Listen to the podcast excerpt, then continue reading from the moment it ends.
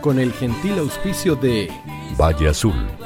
Aquí comienza Hablemos de copropiedad. Propiedad, conversemos de copropiedad. Hablemos de copropiedad.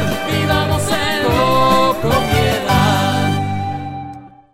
¿Qué tal? ¿Cómo están ustedes? Muy bienvenidos a un nuevo programa de Hablemos de copropiedad. Hoy tenemos que conversar sobre un tema que por lo general a los administradores nos golpea bastante fuerte, que está relacionado con la morosidad.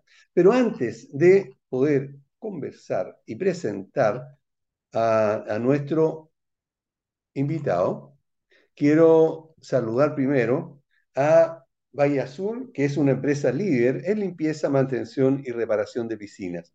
Deja en manos profesionales serios y responsables la mantención de tu piscina en condominios. Entre los servicios de Valle Azul se destaca también el constante asesoramiento y comunicación con los administradores y el comité de administración y las continuas capacitaciones también a los trabajadores del condominio sobre la mejor forma de cuidar el día a día de las piscinas.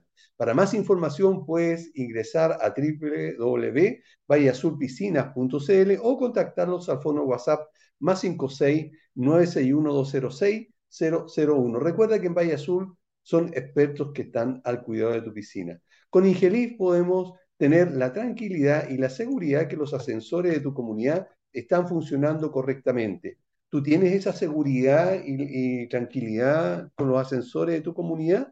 Bueno, Ingelif es la empresa que necesita tu comunidad de todas maneras. Ingelif es una empresa de mantenimiento que, de ascensores en la que se puede confiar plenamente porque además recuerda que está certificada por el MIMBU. Ubícalos en el teléfono 225-010-752. ¿Cómo administrar condominio.cl? Si perteneces a un comité de administración, seguro que vas a necesitar algún tipo de ayuda o asesoría. En cómo, administro, cómo administrar condominio.cl, por solo 10 mil pesos mensuales vas a recibir todas las respuestas eh, de administradores que son expertos en el tema y especialistas también relacionados con los temas que tú quieras consultar. Ahora, además, se puede consultar y obtener la respuesta de todo lo relacionado con los condominios. Son varios los integrantes del comité de administración que han escuchado nuestras recomendaciones y optaron por cómo administrar condominio.cl. Recuerda que es un portal de asesoría en copropiedad y que por, como decíamos, 10 mil pesos mensuales te va a ayudar y te va a solucionar seguramente más de algún problema en tu comunidad. ¿Conoces centro de gestión.cl? Este es un portal donde puedes solicitar presupuesto para la todas las necesidades que tenga tu condominio. Además, es 100% gratis. Cuenta con proveedores de las más eh, diversas especialidades que están a la espera para cotizarte. Por lo tanto, con esto vamos a solucionar los administradores el problema de las tres cotizaciones, buscar tres empresas que vengan al edificio, hacer, eh, a revisar el, eh, el trabajo que nosotros necesitamos y además de eso después mandar las cotizaciones ingresa sin ningún compromiso a centrodegestión.cl, regístrate ahí y vas a ver cuál es el beneficio para ti en forma directa y rápida. Es gratis, por lo tanto no vas a perder absolutamente nada. Esta atención no solamente es para los administradores, sino que también para los integrantes del comité de administración. Bueno, y recordemos, como siempre, ya llevamos un buen tiempo diciéndolo, que todos los condominios y edificios de Chile tienen que actualizar obligatoriamente su reglamento de copropiedad para cumplir con la ley 21442, a pesar que se postergó, pero el que se haya postergado eh, el tener eh, en los reglamentos de copropiedad actualizados no significa que no haya que hacerlo. Por lo tanto, asesórate con reglamenta.com ya que son abogados expertos en copropiedad. Ellos te van a ayudar, te van a, te van a asesorar, te van a indicar la mejor manera de redactar de la manera correcta el reglamento de copropiedad para actualizarlo de, de la manera apropiada. Recuerda reglamenta.com. Ingresa ahí sin ningún compromiso, te vas a enterar de una serie de detalles que seguramente tú como administrador o como integrante del comité de administración vas a agradecer porque de verdad nos está sacando un tremendo problema, o cacho, más bien dicho, de, eh, de encima. Ahora sí, quiero eh, saludar a un amigo del, programa ya. Eh, él es Juan Pablo Vargas, es abogado y especialista en copropiedad inmobiliaria. Juan Pablo, como siempre, un tremendo gustazo de tenerte en el programa. ¿Cómo estás? Miguel, ¿cómo estás? Oye, muchas gracias por la invitación. Eh, sí, estamos en un tiempo álgido de, de copropiedad, harto movimiento, registro de administradores, está el tema del reglamento de la ley, modificaciones de reglamento, como mencionabas, eh, temas de cobranza. Hay harta cosa que se está moviendo producto de las modificaciones de la ley, así que feliz de participar y aportar todo lo que se pueda. Oye, eh, tú que has estado bien metido en esto de, bueno, desde la, desde los inicios de la redacción de esta ley. Por supuesto que, que, eh, apoyaste muchísimo eso en diferentes instancias, me consta. Eh, bueno, y a muchos más porque además ha estado en el programa contando esto. ¿has sabido algo de, de cómo va el reglamento de la ley? Según la entrevista que le hicimos a la, a la se- a la directora de la Secretaría eh, de Condominio, ya se mandó a, a la Contraloría. ¿Has sabido algo tú? Sí, bueno, tenemos pendiente dos reglamentos, es el reglamento de la ley y el reglamento del registro de administradores, que en el fondo es lo que hace que comience a regir el registro propiamente tal con su respectiva plataforma. Ambos están pendientes y también la la información que tengo es que está en, en Contraloría ambas cosas. Eh, es algo que no podemos controlar mucho, o sea, no, no podemos ver los procesos internos de la Contraloría, hasta donde yo sé. Puede que con una transparencia podamos tener más información, pero de forma pública al menos, según lo, lo- lo que yo conozco, no, no podríamos verlo tan tra- transparentemente. Eh, así que probablemente una vez que lo tengamos liberado de parte de la Contraloría, ya vamos a, a tener eh, una fecha un poco más clara de publicación. Eh, pero estamos a portas. Yo creo que durante las próximas semanas espero que, que tengamos una respuesta. Eh, tú sabes que cuando iba a salir la ley estuvimos harto tiempo diciendo lo mismo y se claro. demoró casi que un año más, así que nunca se sabe. Pero confío en que va a ser pronto y tiene que serlo, porque en el fondo el registro de administradores ya está atrasado. O sea, es algo que Claro. debería haber comenzado a regir hace, hace un rato y todavía está pendiente. Oye, eh, para que eh, a los administradores y nuestros auditores en general les quede claro, eh, desde que aparece en el diario oficial el, eh, reglamento de la ley o, también lo otro relacionado con el registro de administradores, ¿cuánto tiempo tiene que pasar para que entre en vigencia en este caso, este reglamento? Sí, bueno, una vez eh, publicado en el diario oficial es cuando comienza a regir, ¿ya?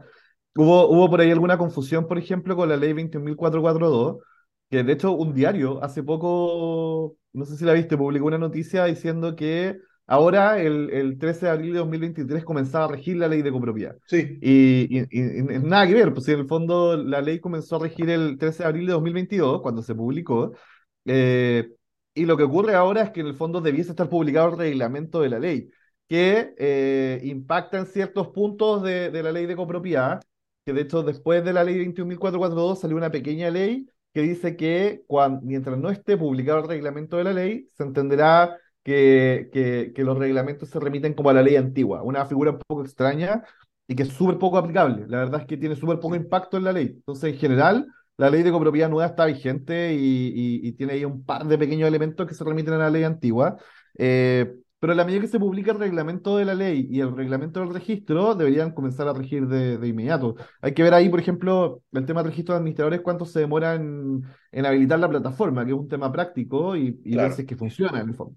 Pero, pero una vez publicado es cuando, cuando comienza a regir. Ahora, también eso depende de los, de los artículos transitorios. A veces la, sale un reglamento, por ejemplo, o una ley misma, y en el artículo transitorio dice, esto comenzará a regir en tal fecha. ¿ya? Y eso no, yo desco- desconozco si hay algún, alguna intención como de aplazarlo. Ok, correcto. Bueno, el, el tema que nos convoca hoy día, eh, Juan Pablo, y gracias por aclarar de todas maneras eh, lo, lo anterior, es cómo combatir la morosidad de los condominios. Porque independientemente que eh, el promedio eh, sea fijo o, muy, muy cercano al, al, al, al, al 12, al 14% de morosidad, eh, afecta de una manera bastante importante a algunas comunidades, algunos condominios, especialmente cuando en general tienen escasez de dinero. Entonces, ¿qué diferencia hay, en primer lugar, entre lo, que se considera morosidad en la antigua y también en la nueva ley. Sí, la verdad es que no hay tanta diferencia, eh, si es que no hay diferencia, digamos, eh, en, entender la morosidad como aquella que se produce una vez que se termina el plazo de pago. Ya eso es- vendría siendo como una definición global que funciona pa- para la ley de copropiedad, pero para cualquier otra cosa. Tú estás en morosidad una vez que eh, se termina tu plazo para pagar. Entonces, si el documento del gasto común eh, dice que tienes plazo para pagar, eh, no sé, de 10 días, porque es lo que regula el reglamento de copropiedad del condominio, entonces, una vez que se terminan esos 10 días, estás moroso. Hay que, hay que distinguir porque la ley antigua se refería al gasto común y la nueva ley se refiere a las obligaciones económicas, dentro de las cuales está el gasto común. Así que seguimos hablando de gastos comunes. Lo que pasa es que están englobados en algo más general, que es las obligaciones económicas, dentro de las cuales están las multas, etcétera. Pero eh, en general, como te digo, la morosidad es eso, ¿ya? Es, es estar fuera de, de ese, de ese periodo. Así que a veces se piensa que, que la morosidad se constituye con los, con las, con los tres meses, ¿cierto? Cuando Claro. eh, se generan tres meses de morosidad continuos o discontinuos, como dice la ley, eh, pero no, la, la morosidad surge desde el, el último Desde el día siguiente, del podría Claro, ser desde el día siguiente. Y en ese caso, eh, si yo si lo considero así, eh, ¿podría una comunidad empezar a cobrar intereses a contar del día siguiente eh, al vencimiento del, de esa, digamos, de ese gasto común? Claro, de hecho, debería empezar a cobrar intereses desde el día siguiente, eh, desde que estás en morosidad, en definitiva. Así que sí, ese, es como el criterio para, para el cobro del interés. En la medida que estás en morosidad, yo aplico el interés al, al gasto. Correcto. Ok. Eh, recién mencionaste algo que de alguna manera también eh, pudiera haber alguna diferencia, que está relacionado con eh, lo que hoy día se llama, me parece que dijiste algo así como compromiso, como, eh, como eh, ¿cuál es la palabra? Eh, ¿convenio? Antes ¿O era, no? no, ah, perdona, antes era, eh, Ah, eh, antes era gasto común y ahora es obligación económica. obligación económica. ¿Cuál es la diferencia? Las obligaciones económicas, como te digo, el gasto común sigue siendo el mismo. ¿ya? Claro. Son los gastos comunes del condominio. Pero eh, la obligación económica es eh, el gasto común ordinario, extraordinario y además las obligaciones que se tengan con la comunidad, por ejemplo, las multas eh, o, o eventuales otros otros cobros que se produzcan, no sé, indemnizaciones, etcétera. Eh, y que si bien la ley no, no, lo, no permite, por ejemplo, el corte de suministro eléctrico respecto de las obligaciones económicas, sí permite la cobranza judicial de las obligaciones económicas. Y eso es interesante porque si tú tienes multas, tienes, por ejemplo, 500 mil pesos de multa, eh, podrías hacer una cobranza judicial respecto de las multas, porque la cobranza judicial ahora es respecto de las obligaciones económicas, no respecto de los gastos comunes. Eh, así que, en definitiva, lo que hizo la ley fue como englobar un poco los elementos de deuda que tiene la unidad y poder cobrarlas eventualmente. Antes no teníamos herramientas para cobrar la multa. No, como que uno iba a policía local, eh, y eso, o sea, no, no había mucho más que hacer. Y si es que policía local lo, lo consideraba válido. Pero hoy, eh, con el documento, del, con el cobro del- del- de las obligaciones económicas, el documento que, emite algún software como, como eDipro, por ejemplo, eh, con eso tú ya puedes, es, un título ejecutivo. Y si ese documento habla de una multa, es un título ejecutivo y tú puedes ir a- al juzgado civil eh, a demandar, digamos, una cobranza ejecutiva eh, judicial de gastos comunes y cobrar la- las obligaciones económicas, ya sea morosidad, ya sea gasto común o ya sea eh, el, este tema de, de, de la multa. Correcto. ¿Y por qué dices tú que no, eh, no están incluidos para el cobro de, digamos, eh, las multas para cobrarlo en el caso de, de- para suspensión. De- del corte de la energía eléctrica o algún servicio? Si es lo mismo, es obligación económica como el gasto común. porque la ley se refiere expresamente a, a gastos comunes. cuando dice se podrá cortar el, el suministro eléctrico, etcétera, eh, cuando exista tres cuotas continuas y descontinuas de gastos comunes. En Ya. cambio, cuando, cuando se refiere a la cobranza judicial o a la, o a la cobranza que se puede ejecutar por medios civiles, se refiere a las obligaciones económicas. Entonces, yo no sé si esto fue pensado así, no, no, no, no, en, en la historia de la ley no dice, eh, No. y no sé si lo habrán analizado de esa forma o simplemente se equivocaron y en el tema del suministro pusieron solo gastos comunes.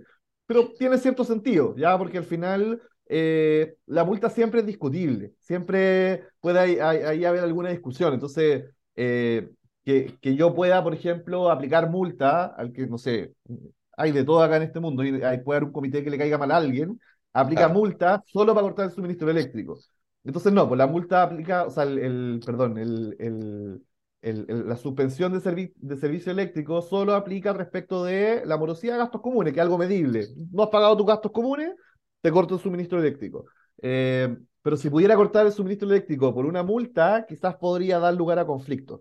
Eh, Ah. En cambio, cuando tú lo llevas a una sede judicial, hay un poco más de seriedad en el sentido de que pasa por un abogado, hay un análisis eh, un poquito más, más extensivo de la situación. Así que creo que si, si es que si es que hubo alguna discusión o alguna lógica de esto, puede ser esa. Correcto. Eh, la ley señala que el encargado de cobrar los gastos comunes es el administrador. Lo hemos sabido toda la vida. Pero ¿cuál es la manera que se entiende esta cobranza? ¿Será algo parecido a la forma de cobrar que tenía el, señor Barriga, el Chavo del Ocho, u, otra más profesional? Sí, mira, el, administrador es el gerente, ¿ya? Eh, en definitiva, si, si tú lo asimilas a una empresa, y los condominios son empresas para todos los efectos legales, el administrador es el gerente. Y el gerente no tiene que estar eh, haciendo el trabajo directamente. Eh, no, no, no, no hace el trabajo productivo, no hace el trabajo financiero, no hace el trabajo contable, etcétera. Eh, y, y en estricto rigor, en el fondo, el administrador, el administrador en, en su calidad como de, de un símil del gerente, debiese estar guiando los procesos, ya estar eh, atento al, al cobro de los gastos comunes, atento a la plataforma que permite el cobro, atento a la conserjería y atento a todos los elementos que conforman la comunidad. ¿Puede haber un condominio en donde hay un administrador, señor Barriga, que va puerta a puerta cobrando? Sí, podría ser.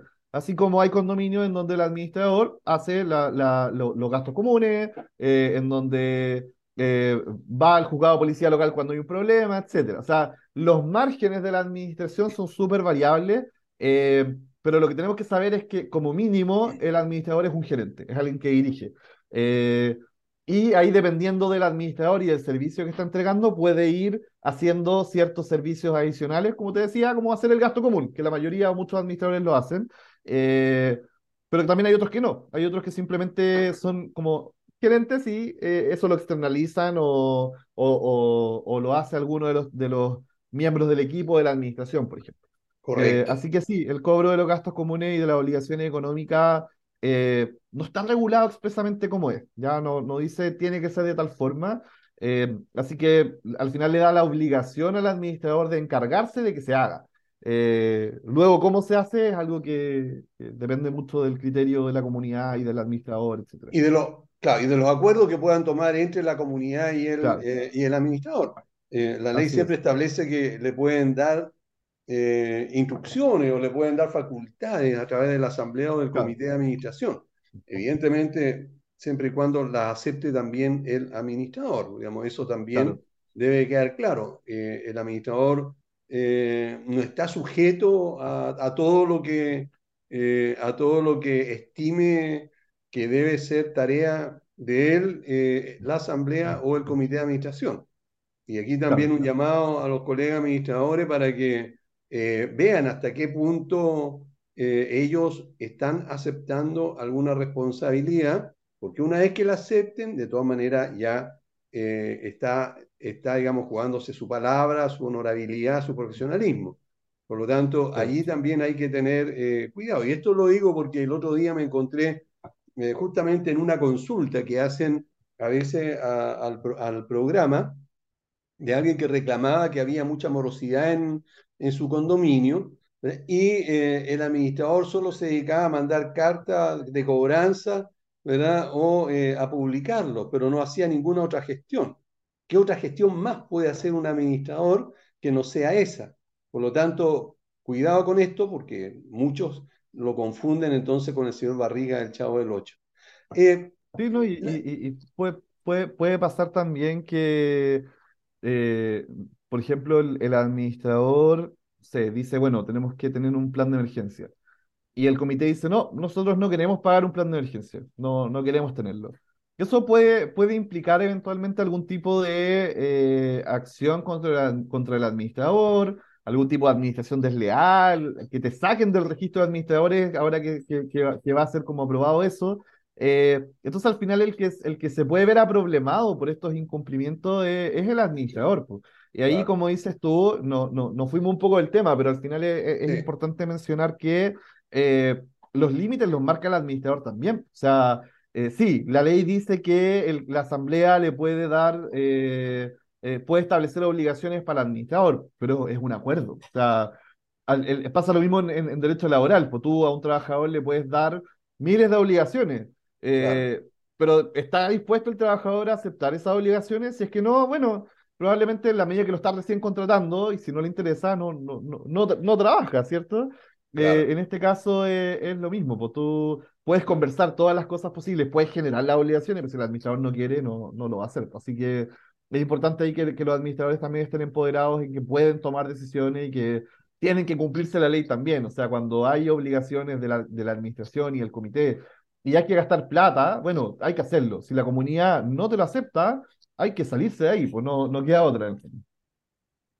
Eso es súper importante, ¿ah? Eh, dejarlo, dejarlo siempre claro y ojalá también estén escuchando los integrantes, integrantes del comité de administración, que son muchísimos más que los administradores los que nos escuchan. ¿eh?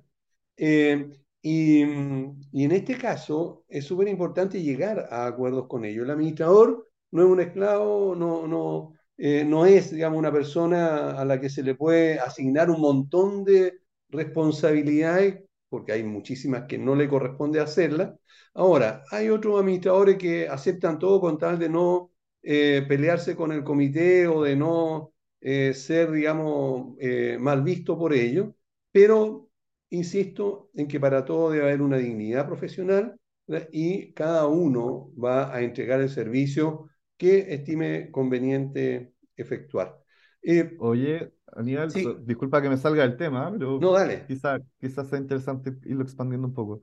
Eh, yo creo que lo que va a ocurrir, o sea, mi, mi- mi predicción como del mercado de, de la administración, ¿sí? eh, quizás lo conversamos un minuto, pero lo, lo que, lo lo que yo creo que va a pasar es que la administración se va a ir profesionalizando cada vez más, eh, producto del registro de administradores y de, la- de las exigencias legales que son eh, fuertes en el fondo. No, no, no cualquiera va a poder administrar porque requiere mucho, eh, mucha seguridad de que se está cumpliendo la normativa, etcétera.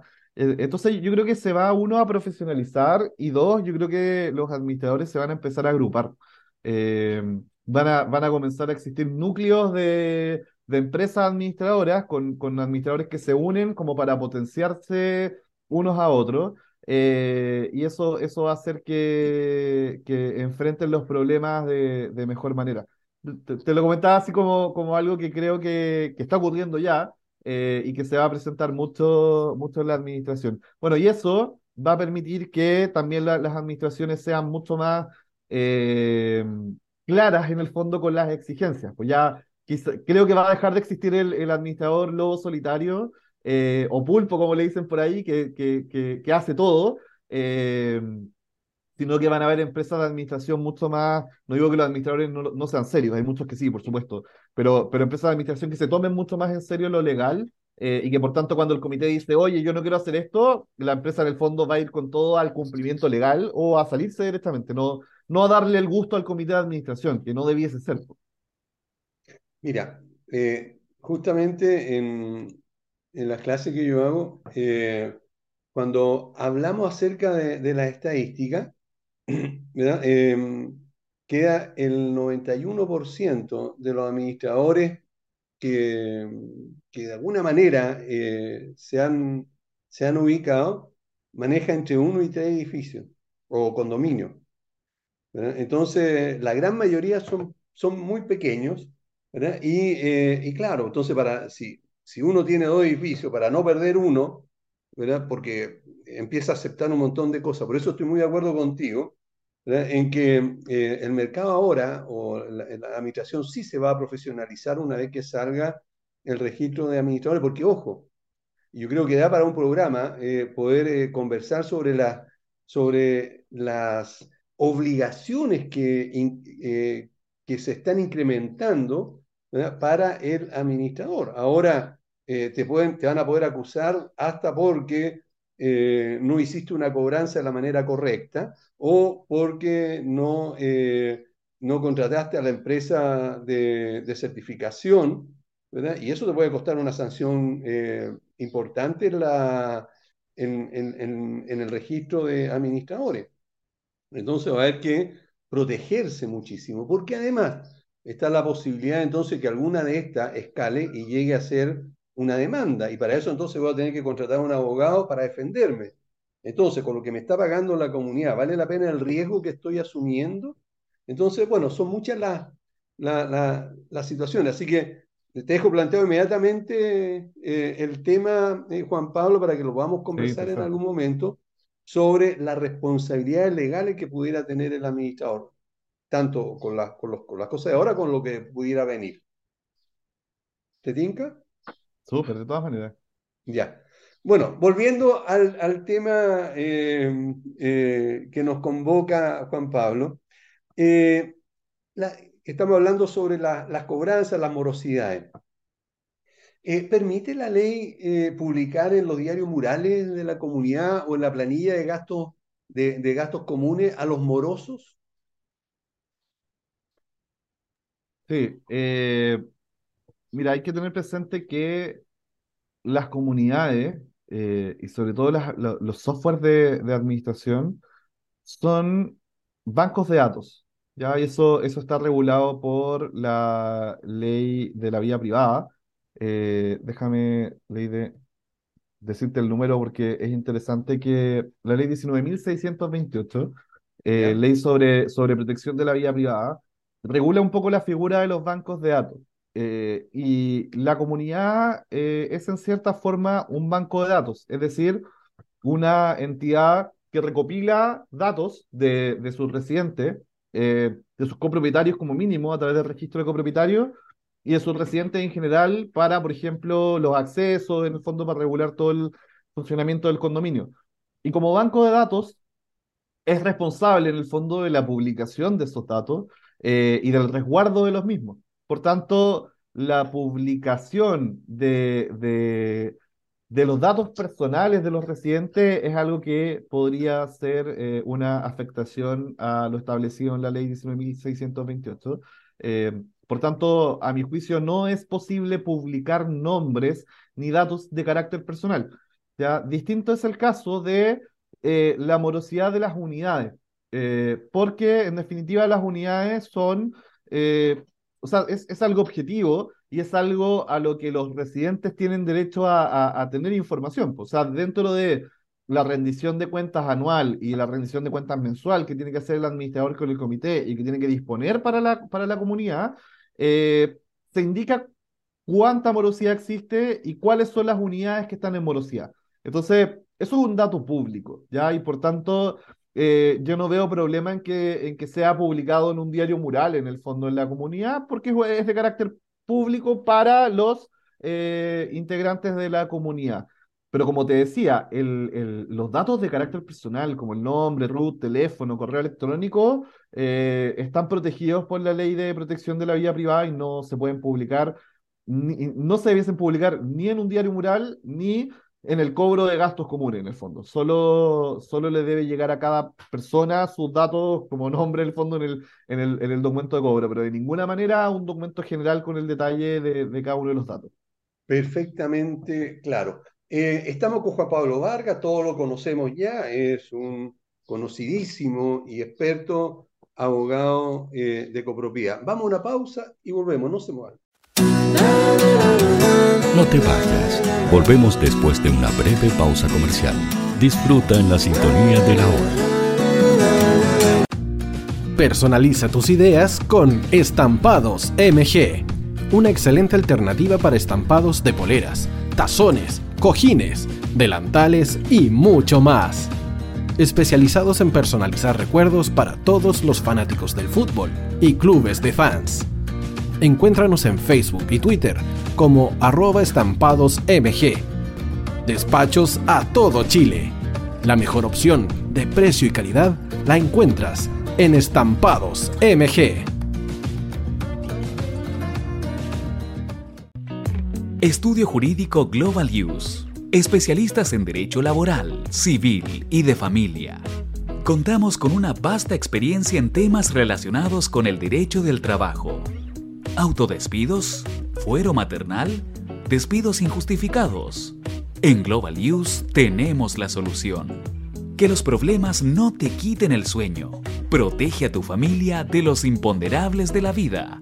Tenemos la solución concreta al precio justo.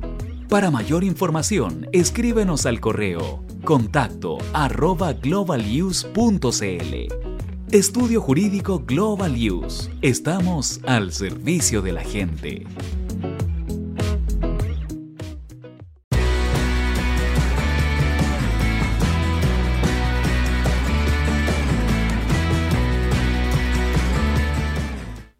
El tío hoy te está esperando para programar los mejores temas. Envíanos un WhatsApp al más 569 6355 0152. La música que tú programas suena en la hoy. Vota en las diferentes categorías de nuestro ranking. Tú eliges los temazos de la semana en la hoy.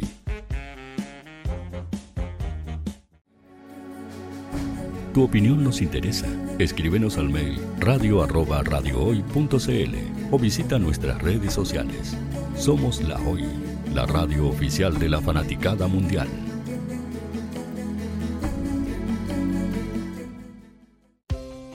Tú, que nos escuchas todos los días, ¿sabes por qué somos la radio oficial de la fanaticada mundial? Si no lo sabes, sube el volumen. Hola tío, aquí Andrew de Argentina. Hola tío, hoy soy Deb. Saludos desde España. Radio Hoy es mi radio. Hola, mi nombre es Eric y los estoy escuchando desde La Habana, Cuba. Hola tío, hoy es un placer estar escuchando a Najo. Os mando un saludo desde Brasil, o como decimos por aquí, un abrazo muy fuerte. Chao, chao. Hola tío, soy Yángela y soy de Puerto Rico. Hola tío, aquí una peruana desde Italia, en sintonía de la radio de la fanaticada mundial con Radio Hoy y el tío Hoy, por supuesto. Hola tío, Hoy soy Alexa de México, tengo 8 años. Hola tío, ¿cómo estás? Te saluda Mónica Osuna desde Paraguay. Hello tío Hoy, we're streaming from the United States. And we thank you for doing this special stream. La radio hoy soy Laxane y los escucho desde Nicaragua. Hola tío, soy Majo de Bolivia. Hola Radio Hoy Chile, muchos saludos desde Honduras. Hola tío, te saluda Eric desde Ecuador. Hola, soy Mabel de Buenos Aires. Radio Hoy te escucha. Hola, buenas tardes. Saludos desde Venezuela. Hola Radio Hoy, les saluda Germayori Mancía desde Guatemala. Hola amigos de Radio Hoy. Tío Hoy, tío Hoy, tío Hoy. Para Chile, América y el mundo, Radio Hoy, la radio oficial de la fanaticada mundial. El área deportiva de la Hoy está todos los fines de semana reporteando, transmitiendo y llevándote la emoción del fútbol. Hoy Deportes, con el fútbol nacional e internacional, campeonato chileno, primera B y fútbol femenino. Sintonízanos sábados y domingos por www.hoydeportes.cl y todas nuestras redes sociales. Porque somos la, la pasión que, que desborda sus sentidos.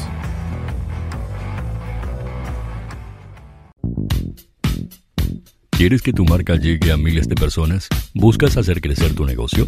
Envíanos un mail a radio@radiohoy.cl y sé parte de nuestra parrilla programática. Únete al equipo de auspiciadores de la Hoy. Radio Hoy es una empresa Hoy Comunicaciones. Visítanos en www.hoycomunicaciones.cl.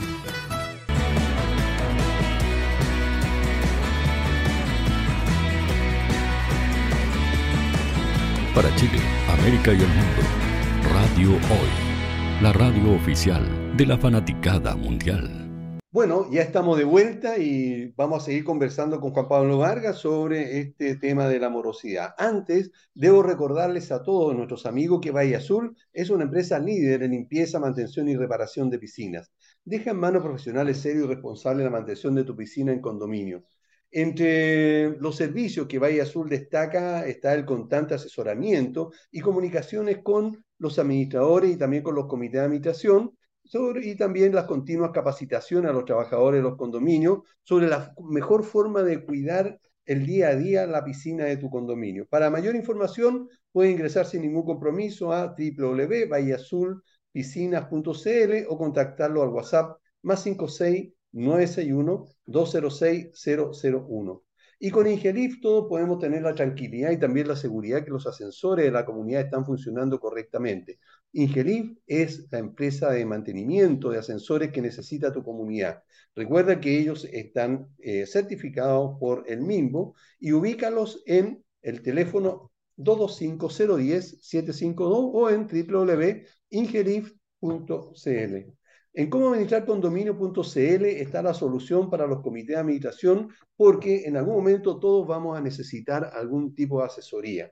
En cómo administrar condominio.cl va a recibir la respuesta eh, de administradores que son expertos en los temas que tú quieres consultar o si son otro tipo de, de temas relacionados con la copropiedad, un especialista profesional te va a eh, a aclarar cualquier duda. Son ya varios los integrantes del comité de administración que, eh, escuchando nuestra recomendación en Hablemos de Copropiedad, se han registrado en cómo administrar condominio.cl y van a entonces eh, obtener estos beneficios. Recuerda, ingresa sin ningún compromiso, revisa si es que te tinca y si es así, entonces suscríbete por solo 10 mil pesos y lo más probable es que ya conozca el centro de gestión.cl.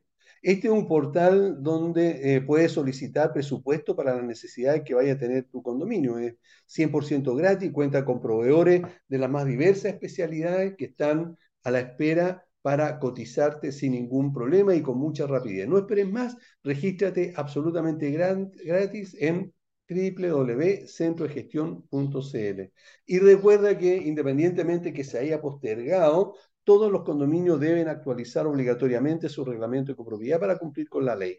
Asesórate entonces con reglamenta.com y sus abogados que son expertos en copropiedad te van a apoyar. Reglamenta.com te va a asesorar de la manera correcta, te va a dar recomendaciones, o incluso te va a ayudar a redactar el, reglamento si tú quieres. Ingresa y ahí entonces busca la, opción que más, eh, que más quiera. Pero lo importante es que tengas tú pronto el, eh, la actualización del reglamento para evitar cualquier problema que pudiera tener tu comunidad.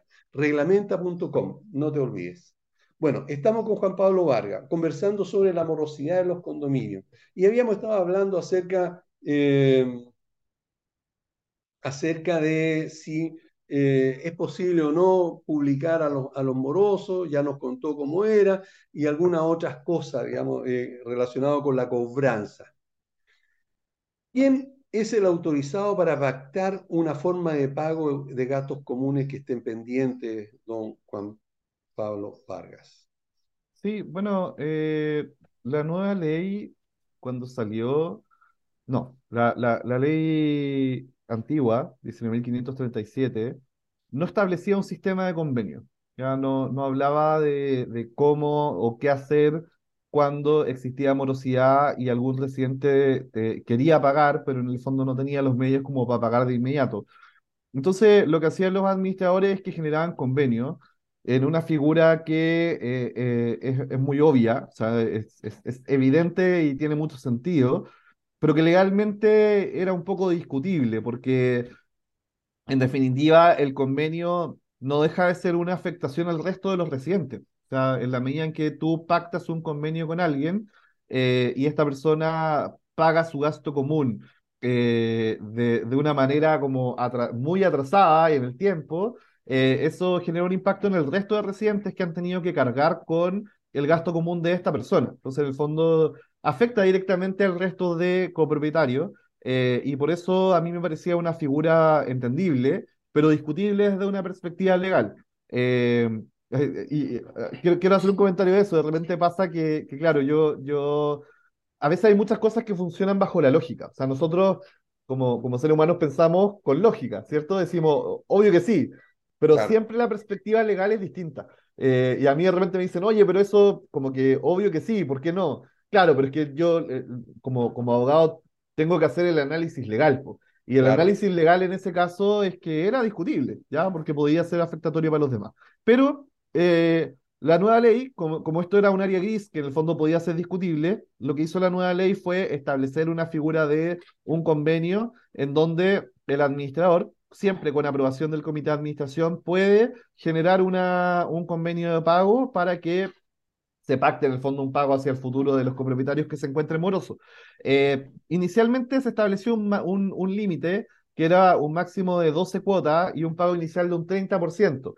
Eh, Luego, durante el transcurso del año, salió una ley chiquitita que modificó eso diciendo no, en el fondo el convenio se hace en la cantidad de meses que se requiera con una cuota inicial que se requiera. Porque igual era un poco limitante si, no sé, pues debía, imagínate, eres un heredero, acabas de recibir un inmueble y tienes un, una unidad con 10 millones de pesos de deuda. Bueno, está bien, eso ha generado problemas para el resto, pero no, no es tu culpa. Eh, claro. Y quieres pagar, en definitiva, entonces quizás pagar en un plazo un poco más alto tiene mucho sentido porque al final a la comunidad le va a llegar plata. Eh, entonces la ley elimina este, este límite de meses y elimina eh, la necesidad de, de, pagar un 30%. Y hoy lo que tú puedes hacer es un convenio de la cantidad de meses que quieras, con el pago inicial que quieras, que puede ser un pago inicial, o sea, un pago idéntico al, al resto de pagos que vienen en el futuro.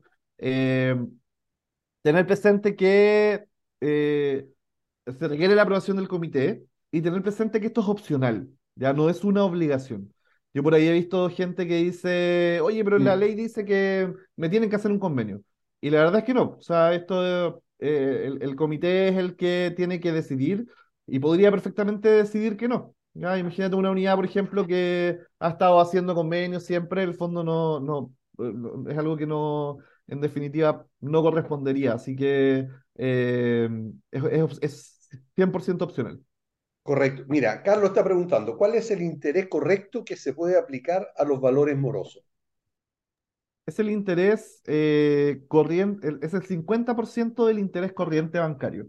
Eh, la ley antes establecía el interés máximo convencional para operaciones no reajustables en dinero y ahora se modificó eh, y es el 50% del interés bancario. Esa es como la, la medida que, que, bueno, la, las plataformas en general hoy en día lo hacen solas. No, claro. no requiere como un cálculo eh, particular.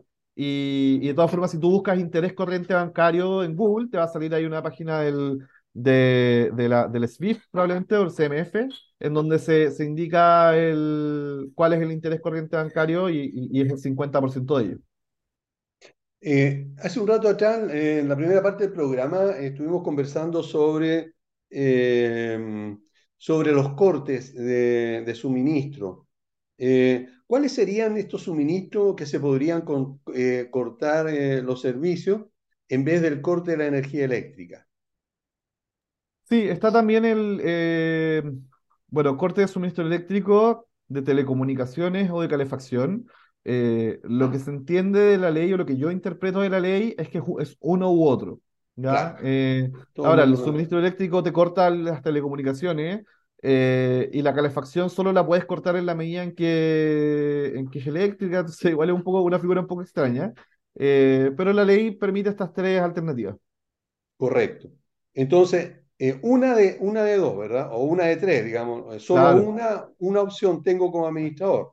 No puedo sí, un mes cortarle la luz, después cortarle el cable, no sé, bueno, no tiene, pero no, no sé, eh, algún otro. Es discutible, lo que no puedes hacer es cortar las tres al mismo tiempo, Correcto. como por un tema de, de, de, interpretación, pero está bastante claro a mi parecer. Eh, lo que sí podría hacer eventualmente es cortar un, un, mes una cosa y sumarle algo el mes siguiente, por ejemplo. Eh, es, eso es algo que podría suceder, pero, pero igual es una zona media gris, pues no está, no está bien, bien, bien regulado. ¿Hay eh, alguna, algún protocolo que establezca la nueva ley para, eh, para cortar el suministro? Antes, la por ley, ejemplo... La, la, ley sigue hablando de, de, cortar en la medida que tengas los medios. Eh, o sea, tú cortas el suministro eléctrico en la medida que tengas los medios para hacerlo y si no los tienes, requieres al, a, la, a la entidad eh, que presta el suministro eléctrico para el corte. ¿ya? Eh, ahí siempre había una discusión de, de, de, si la comunidad puede ejecutar el corte o no. ¿ya? Eh, y bueno, lo, lo, hemos explicado otras veces, pero en definitiva, eh, la historia de la ley antigua eh, explicaba por qué se establecía eso, y era porque habían viviendas, sobre todo las viviendas sociales, que no tenían los medios. Claro. Entonces, en el fondo, como excepción, se establecía requerir a la entidad correspondiente el corte de suministro eh, para las comunidades que no tuviesen los medios, como las viviendas sociales. Esa, se, se, discutió en la, en, la, en la Cámara mismo, digamos, y, y, y es ahí por qué se establece como excepción esa posibilidad. Entonces, a mi juicio, si la comunidad tiene la, los medios, puede cortar directamente. Eh, ahora, por seguridad y para evitar problemas, se puede requerir a la, a la empresa externa que, que presta el servicio. Oye, eh, un, un, dato del recuerdo, eh, yo empecé a administrar con la, con la ley anterior, que la 600, no me acuerdo cómo, el, el número. 6.701 esa, o 6.071. Por ahí, ¿verdad? Antes del, de la 19.533. Eh, 537, mira, hasta se me está olvidando el número de la ley antigua. Sí, en la, en la 6.071 la anterior, de piso. Eso, la 6.071 y uno al segundo mes podía cortar la luz y, e iba y le bajaba el interruptor y punto, ¿verdad? y nadie entraba a ese sector, digamos, para darla. Eh, no había problema. Después, con la ley, eh, con la siguiente, digamos, con la, la, la, la recién pasada, eh, hubo un protocolo. Pero a lo que voy con esto, Juan Pablo, la ley no establece que yo primero tengo que mandarle una carta de notificación al, al moroso diciendo que tal día le voy a cortar, basta con que él esté enterado de, que ya lleva tres meses de gastos comunes impago para que yo se la corte independientemente del método que use. Sí, la, la ley no lo regula eh, específicamente. Eh, o sea, bueno, hay, hay, un, hay un requerimiento a los copropietarios para el pago. Ya hay un requerimiento en donde se debe eh, exigir el pago y en el fondo se informa la suspensión del suministro. Eso, eso tiene que existir sí o sí. Eh, y, y, y, eso, hay que tener presente también eh, que la nueva ley regula el registro de copropietarios. Entonces, si es que hay personas electrodependientes, por ejemplo, Claro.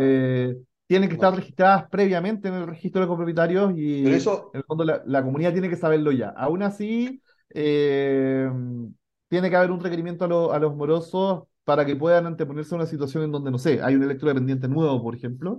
eh, eh, la idea es que se dé un aviso para eso, ya para evitar pero problemas. eso, pero eso sería obligación del residente, o sea, el administrador no es adivino ni ninguno del comité de administración, por lo tanto, si el, el, el, el residente no ha informado que hay un electrodependiente en su casa, eh, ya sea en el registro o después, como tú dices, ¿verdad? Ese ya no es problema del administrador. Si, si se le informa, él seguramente va a suspender ese, ese corte y va a usar otro sistema, pero debe quedar claro de que el administrador no es adivino. Claro. Sí, eh, pero de todas formas la ley dice que el, el administrador debe remitir como la, el, el requerimiento del corte a los propietarios morosos, ¿ya? Y, y claro, no, no se dice que se deba requerir la información de los electrodependientes, eh, porque como tú dices, es algo que, que tiene que ser informado previamente y le corresponde la, la responsabilidad a, a las unidades. Pero igual Correcto. existe un aviso, un aviso de por medio. Perfecto. Eh, ¿en qué momento se puede iniciar una cobranza judicial? ¿Y cuál es el procedimiento para hacer una cobranza ya de este tipo? Sí, la morosidad, o sea, la, la cobranza judicial se puede ejecutar desde el día uno, desde que es exigible la deuda. O sea, como conversábamos al principio, el día después de que, eh, el día después Del de que vence claro. la, la fecha de pago, digamos. Correcto. Eh, se puede ya ejecutar un- una cobranza judicial y, y puede ser desde el mes uno. eh, hay comunidades que tienen gastos comunes de 4 millones. No sé si te has topado con alguna, pero Sí, existen. sí, Eh, y, y- y claro, una morosidad de 4 millones eh, no es menor. Entonces, en el fondo, la ley ahí permitiría accionar judicialmente contra esa unidad perfecto. desde el día uno. Ok. Bueno, pero en cual, ¿y cuál sería el procedimiento eh, a seguir en este caso? Sí, el, procedimiento, bueno, básicamente se requiere del, del documento del cobro de las obligaciones económicas. Eh, con ese documento tú puedes, eh, tienes que, necesitas sí o sí el apoyo de un abogado para que presente una cobranza judicial de, de obligaciones económicas eh, en juzgados civiles y bueno, el abogado la tramita eh, hasta la última instancia inclusive, Corte de Apelaciones, Corte Suprema, etcétera, pero en muchos de los casos se puede llegar a un, a un, a un acuerdo durante la, la, vigencia de, o sea, durante la discusión en el fondo de, de esta demanda. Eh, muchas veces la cobranza tiene un efecto relativamente inmediato, en donde por el hecho de existir una cobranza ya las unidades pagan, porque no se quieren ver envueltas en un problema. Eh, así que es, una, es, un, es un, un elemento súper fuerte como para conseguir el pago. Yo creo que es el más fuerte probablemente. Ok, y, y este, este es un pase de gol. Eh, eso es parte de la asesoría que tú haces, ¿verdad? Tú también te dedicas a esta parte de, de, mm, de digamos, eh, de, atención a, los condominios, eh, a, la gestión de cobranza o no? Sí, bueno, nosotros, eh, yo he estado, en varios proyectos en el fondo, dentro de los cuales estamos por ahí modificando reglamentos, haciendo cobranza judicial de, de, obligaciones económicas. Y, dentro de ello estamos en, en EIBRO, por ejemplo, haciendo cobranza y modificaciones de reglamento y, por otros medios también eh, entregando el servicio. Así que sí, es algo que, que estamos haciendo. Ok, entonces para que no se note que, que, es una especie de publicidad porque no la es, eh, si alguno de ustedes, estimados auditores, quiere contactar a, a, Juan Pablo, escríbeme a mí y yo le doy el dato, le doy el, teléfono o el WhatsApp, ningún problema. Bueno, Juan Pablo, lamentablemente se nos acabó el tiempo, tenemos como para haber conversado otro rato más. Eh, quiero agradecerte como siempre tu gentileza de, acompañarnos y de aclararnos todas estas dudas que son un montón. Vale, Aníbal, muchas gracias por la invitación. Eh, yo creo que nos, vamos a estar viendo pronto porque se viene una avalancha de, novedades con, la Europea. Va, a estar entretenido este año. Eh, así que nada, disponible para cualquier conversación futura. Ok. Y a ustedes, estimados auditores, como siempre, muchísimas gracias por acompañarnos y por apoyarnos. Nos vemos el próximo jueves, como siempre, a las 11 en punto. Que estén todos muy bien. Chao. Chao, gracias. Hablemos de copropiedad. Propiedad.